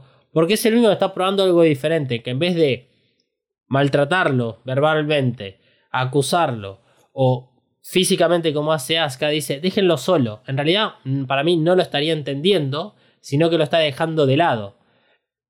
No entendemos por qué Kensuke puede haber llegado a esa conclusión y decir, lo que necesita Shinji es tiempo, cosa que tampoco me convence, pero bueno. No, bueno, eso de última le agrega un poco de verosimilitud. De decir, bueno, nadie sabe realmente cómo puede ayudar a una persona más que esa misma persona. Y Sí. es simplemente, bueno, hagamos, probemos esto. Sí, sí, que también o sea, eh, se contradice en sí misma la película porque el, el- el mensaje de la película es relacionarse con los demás también. Y, y- y la solución es que estés solo. Eh, me cuesta mucho, me cuesta muchísimo porque es un, es un tira de afloje, es un ida y vuelta. Sí. así, o sea, es- es- todo el tiempo Sí, a pasa todo le falta como un poquitito más. Como un toquecín para poder. Por, qué sé yo, no que sea 100% real todo, pero que te puedas sentir identificado con, con, con la gente, con los personajes, con algo. Yo en ningún momento pude eh, ni empatizar ni sentirme identificada con nadie. No, para nada. Porque el único personaje al cual todo apunta es a Shinji. Y Shinji. Vos te sentís identificado con Shinji. Pero a través de sus emociones y, de cómo él la va sufriendo. Y acá eso, bueno, ha quedado muy de lado. Sí, y que incluso no sé si lo podríamos hacer eh, de lo de empatizar con Shinji, sentirnos identificados sin haber visto el anime, que es donde más se, se- se trata todos los, los problemas que puede llegar a tener Shinji, porque es como es. Exacto. Eh, yo, por lo menos de mi lado, para cerrar, mi conclusión es que el mensaje que da todo el momento de la villa es seguir adelante, empujando, buscar sobrevivir, trabajar entre todos y hacer de ese pedazo de tierra tu lugar para vivir. Sí, vibrar alto, básicamente. Bueno, pero si, si lo pensamos, pero no sería tanto vibrar alto, Conche tu madre. porque eh, acá sí traigo un poco a colación algunas cosas importantes. Hideaki Anno nació en el 60. Eh, esto básicamente son 15 años después de la Segunda Guerra Mundial. Son eh, tal vez pues, finalizando lo que fue la Guerra de Corea, también muy cercano a, a Japón. Eh, Japón ha sido una sociedad bombardeada literalmente, dos veces por Estados Unidos, donde se tuvieron que hacer no solo de abajo, sino que además cambió toda la cúpula y toda la ideología, que era como ese imperio, y pasaron a otro tipo de sociedad, y que yo entiendo que pueda haber acá un una buena representación de esa sociedad que salió adelante después de esa catástrofe, como ha pasado en Europa también a, partir de la Segunda Guerra Mundial, como nos ha pasado a nosotros argentinos, a muchos otros países hermanos de Latinoamérica a través de las dictaduras que hemos tenido gracias a los Estados Unidos. Entonces, yo puedo acá empatizar con eso de salir adelante y cómo el argentino todos los días se levanta con 15 kilos de humedad más otros tantos kilos de una presión social de saber que no vas hacia adelante y que lo único que haces es tratar de sobrevivir. Lo entiendo perfectamente. ¿Cuál es mi problema? Y acá va a modo 100% opinión. Mi problema es que lo que hacen con la villa es destruir este concepto positivo. Porque realmente está bien, es la, falta, la falsa creencia que yo tuve al ver la película. Es pensar de que esta villa o iba a servir para que Shinji pueda tomar una decisión y la tome en base a lo visto y vivido en la villa, o que en definitiva no haya ningún impacto, no haya e, e, esa resolución de una sola persona, un solo individuo tomando una decisión por todos, sino que no haya nada y que la sociedad se empiece a reconstruir en base a estas tres villas. Eso sería un mensaje mucho más positivo que el hecho de que Shinji tome la decisión por sí solo de cambiar todo el mundo y hacer el mundo en el cual vivimos nosotros. Que es un mundo supercapitalista, un mundo que lo que está haciendo es atentar contra el mismo mundo, en donde los sentimientos no pasan tan por algo primario. Acá hoy en día estamos peleando como muchísimo esas como falsedades que nos muestran las redes sociales, las ansiedades que nos provoca, digamos, el hecho de que uno ve que a través de las redes sociales todo es la vida bonita y feliz, como vemos en la villa, pero la realidad sabemos que no. O el hecho de que, bueno, sí, nuevamente, Shinji ha tomado la decisión por todos presuntamente destruido, lo mismo que vio, destruyó a las personas, a la gente que lo sacaron adelante. ¿Qué onda con todo eso? Entonces me parece que todo el momento de la villa es espectacular por sí solo. Mm. Evangelion 3.0 más 1.01 tiene grandes escenas que serían cortos, pero en el conjunto me parece que se terminan por contradecir en sí mismas. Mm. Y eso es lo que me embola de la película. La puedo seguir viendo, Sí, obvio. Siempre y cuando no me ponga a pensar en las cosas obvias que plantea la misma película y que nos plantean con todas las cosas anteriores. Anime, manga llenos de Evangelion. E insisto, no soy yo el que busca las relaciones con el anime, con el manga y el Evangelion. Fueron los mismos creadores las que pusieron en esta película esas relaciones. Y que decidieron qué cosas tomar. No tomaron todo. Porque en algunos personajes sí parece que crecieron a través de lo aprendido en Enos de Evangelion. Otros personajes dijeron, bueno, ¿por qué no la convertimos en un clon a Asuka? Porque total ya fue. No importa. Y es más, está claro. Asuka nunca se disuelve en LSL como rey. ¿Por qué? A pesar de que son el mismo tipo de clones. O sea, que, que, también está la serie Shikinami. Claro. Y Asuka vive tal cual. Bueno, vamos a dejarlo para más adelante. A ver, esto de esas cosas dudosas que nos deja la película. Eh, tengo una trivia. Ok. Esto sí lo tengo anotado, tengo trivias de algunas cosas para cerrar el episodio de hoy. Eh, que vamos a arrancar por la que eh, me tengo que corregir de un dato que di en uno de los primeros episodios de, del análisis de EVA 3.0 1.01, que es que equivocadamente dije que la estación de tren era similar a la estación de la ciudad natal de Hideaki Anno, o sea, la ciudad de V. Es parcialmente cierto porque lo que yo hice fue extender lo visto en el primer póster, eh, perdón, en el último póster. El último póster, que es el que nos regala el título de la película, ahí vemos la estación. Esa estación sí está eh, basada en la misma estación de, V, pero la villa eh, en realidad está basada en diferentes cosas. La primera escena que tenemos dentro de la villa, que es cuando salen de la clínica y vemos como ese sistema de rotación de vagones, que justamente se está moviendo, Mm. eso está basado en eh, lo que es la estación de Tenryu Futamata. Ok.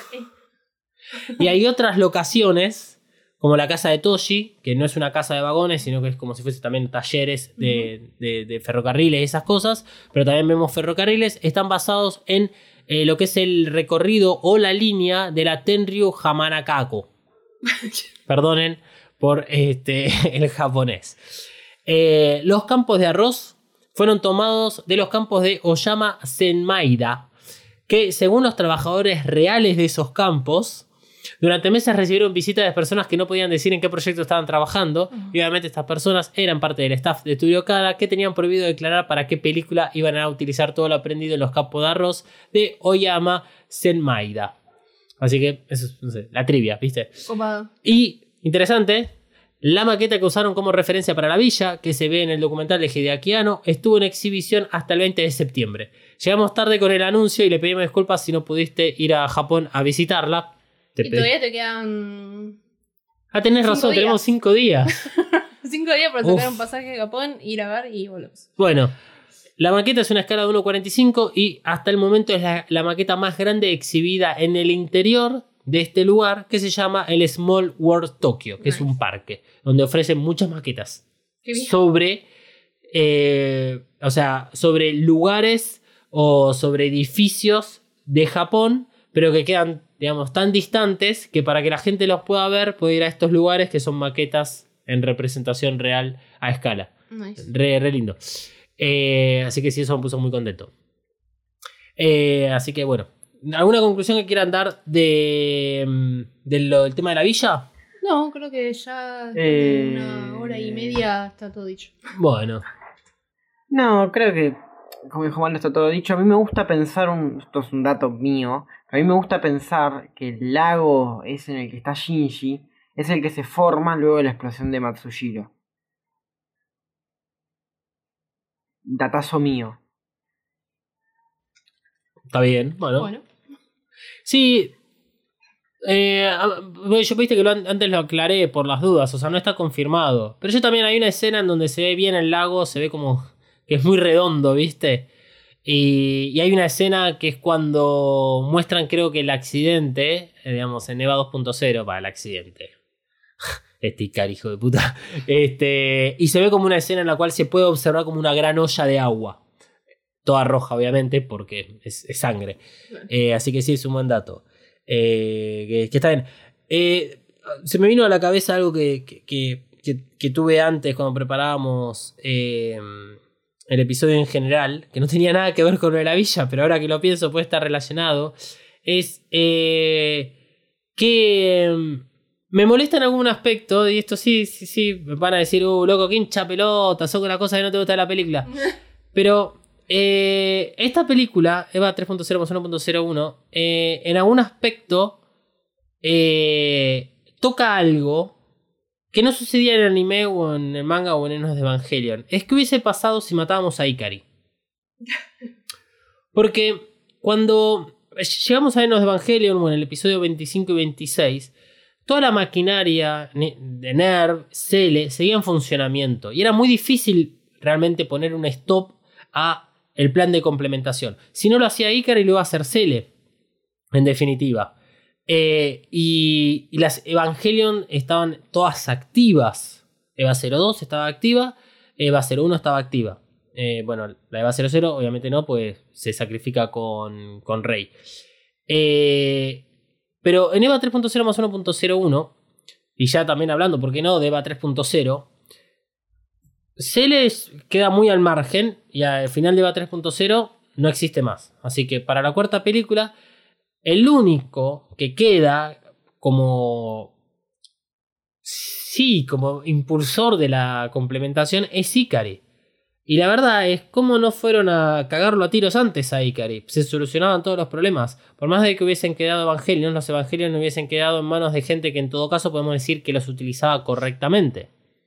Y no iban a tener ningún tipo de autonomía, ni nada por el estilo. Me parece que esta película deja incluso esa alternativa que antes nunca hubiese sido posible, que es que, che, nunca se les ocurrió ir a matar a Ikari. En cualquier momento. Claro. No sé, se las dejo y nos vamos al bloque número 3. Ok. Evacast, segunda temporada de Reveal Series. Bueno, hasta acá hemos llegado por hoy. Eh, con esto cubrimos lo que es la villa. Eh, esperamos que la semana que viene nos toque Shinji o Rei, que son de los dos personajes que nos faltan hablar. Bueno, nos puede tocar Kashi también, nos puede tocar Ikari, nos puede tocar Fuyusuki. Espero que no nos toque Toshi, Risco, Hikari, eh, Maya, eh, Sakura, el trío del puente, porque bueno, ¿cuánto va a durar ese episodio? Un minuto. Uy, ojalá que salgan los gatitos. Que salga Pen Pen. Ojalá que sí. Nah, Ay, ay, cómo te odia la gente, malo. Eh, bueno, eh, hemos llegado hasta acá por hoy. La semana que viene veremos qué paquete no- nos toca. Eh, nos quedan unos 15 días más o menos por delante de preparación para el festejo del cumpleaños de Vacas. En el medio, además, vamos a tener este, posiblemente la intromisión de ese episodio que sale en vivo de directo de Tokio 3. Este, que ocurre todas las tardes y que suele tener noticias impactantes o noticias de impacto. Ja. Eh, así que bueno, tenemos mucho trabajo por delante. Esperamos que otras personas lo solucionen. Llamado a la solidaridad. Si usted es un clon de Dalmas, Malo o Emanuel y está perdido por ahí y no sabe que es un clon, venga. Sí, sería muchísima ayuda. Sí, sí, sí. A veces quisiera cambiar de cuerpo con Pansy. Bueno, eh, eso ha sido todo por hoy. Queremos saber sobre eh, qué opinan ustedes del momento de, de la Villa 3. Eh, queremos saber qué representa este momento. No, no- no- nos resulta útil eh, conocer la opinión acerca de si eh, Evangelion 3.0 más 1.01 puede ser como diferentemente interpretada, eh, o sea, interpretada de una manera diferente, si se aíslan todas estas escenas eh, y tienen otro tipo como de, de significado y que cuando, bueno, se unen una tras otra para formar la última película, cambia el significado o no. Incluso también estaría buenísimo que nos comenten qué opinan acerca del momento en el cual ocurre el último impacto y vemos esa escena en donde, no sé, lo- los vidrios ahí reciben la onda expansiva, no se rompen, pero reciben la onda expansiva. O sea, queremos saber si para ustedes la villa hubiese aguantado o no lo que es este nuevo impacto, independientemente de que la decisión que tomó Shinji fue cambiar completamente el mundo. Pero si, por ejemplo, hubiese tomado la decisión que toman Enos de Evangelion, que es la de todas las almas en LSL, o sea, rechazar la complementación en el sentido de que cada uno tome la decisión de volver a esta vida y si la villa hubiese aguantado o no. Para mí sí, porque aparentemente esta barrera anti-L es super full protection. Nuevamente, no veo la amenaza, ya que funciona perfectamente. Claro. En ningún momento dicen que eh, los pilares de contención, no sé, requieren de un mantenimiento, de una energía, no te dan nada, o sea, funcionan autónomamente. Solamente vemos donde trabaja Kashi Jr. que dicen que ahí es mena, es, es como, es más débil la barrera anti-L, donde hay muchos pilares en la típica forma del árbol de Sephiroth. Pero, más allá de eso, bueno, queremos conocer la opinión de ustedes. Eh, y ya que estamos, se la dejamos acá tirada. ¿Qué les parece si este tipo de discusiones las hacemos a través de algún vivo por Twitch? Eh, a ver si les gusta la idea de que se puedan dar mucho más este intercambio de opiniones, ya que, bueno, a través del podcast es difícil. Hemos tenido comentarios, por ejemplo, en iBox, que agradecemos muchísimo. iBox es una plataforma que te permite dejar comentarios en los episodios. Eh, no así Spotify, no así Google Podcast, iTunes sí, pero es iTunes, no Apple Podcast, o sea, tienen que entrar a iTunes y ahí pueden dejar el comentario.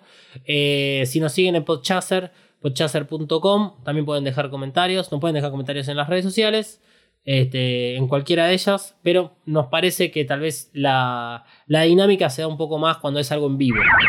Arroba dalmas-ndg, todas las redes sociales. Bueno, me pueden encontrar en mariana.flores.coven o coven.estudio.ba. Y a mí me pueden encontrar como arroba 399 en Instagram y Twitter. Y como este, la artística de Evacas ha quedado antigua de la segunda temporada y no queremos volver a hacerla, eh, arroba evacas-pod también en muchos lados. Por suerte tenemos el mismo nickname usuario en YouTube, en Twitch, en TikTok, Instagram, Twitter, página web marcastermedia.com barra podcast barra evacast. Y será hasta la semana que viene. El podcast no termina acá. Seguí a Evacast, En Instagram y Twitter. arroba evacast-pod. Evacast cuenta con el apoyo de Coven Studio. Coven Studio. Maquillaje y nail art para todos. Desata tu magia entrando en tiendacoven.empretienda.com.ar. Pedí tus Present Nails personalizadas y recorre la tienda virtual. Como oyente de Eva EvaCast tenés un 10% off en el checkout de tu compra utilizando el código KAORU. KAORU. Nagisa KAORU. K-A-W-O-R-U. KAORU. Visita tiendacoven.empretienda.com.ar y el Instagram arroba coven.estudio.ba. Coven Studio, Made in Hell. La promoción no incluye envío, válida para Argentina.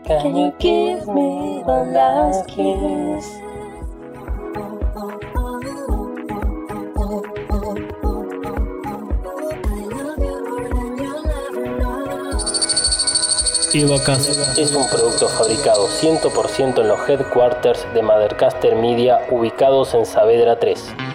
Si querés tener tu propio podcast o ya tenés uno, descubrí mothercastermedia.com.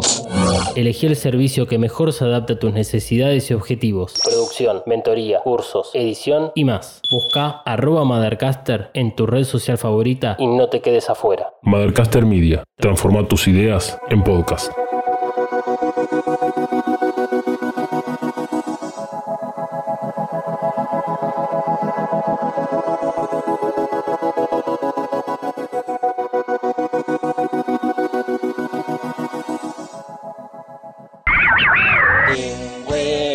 Ya no aguanto esta pena.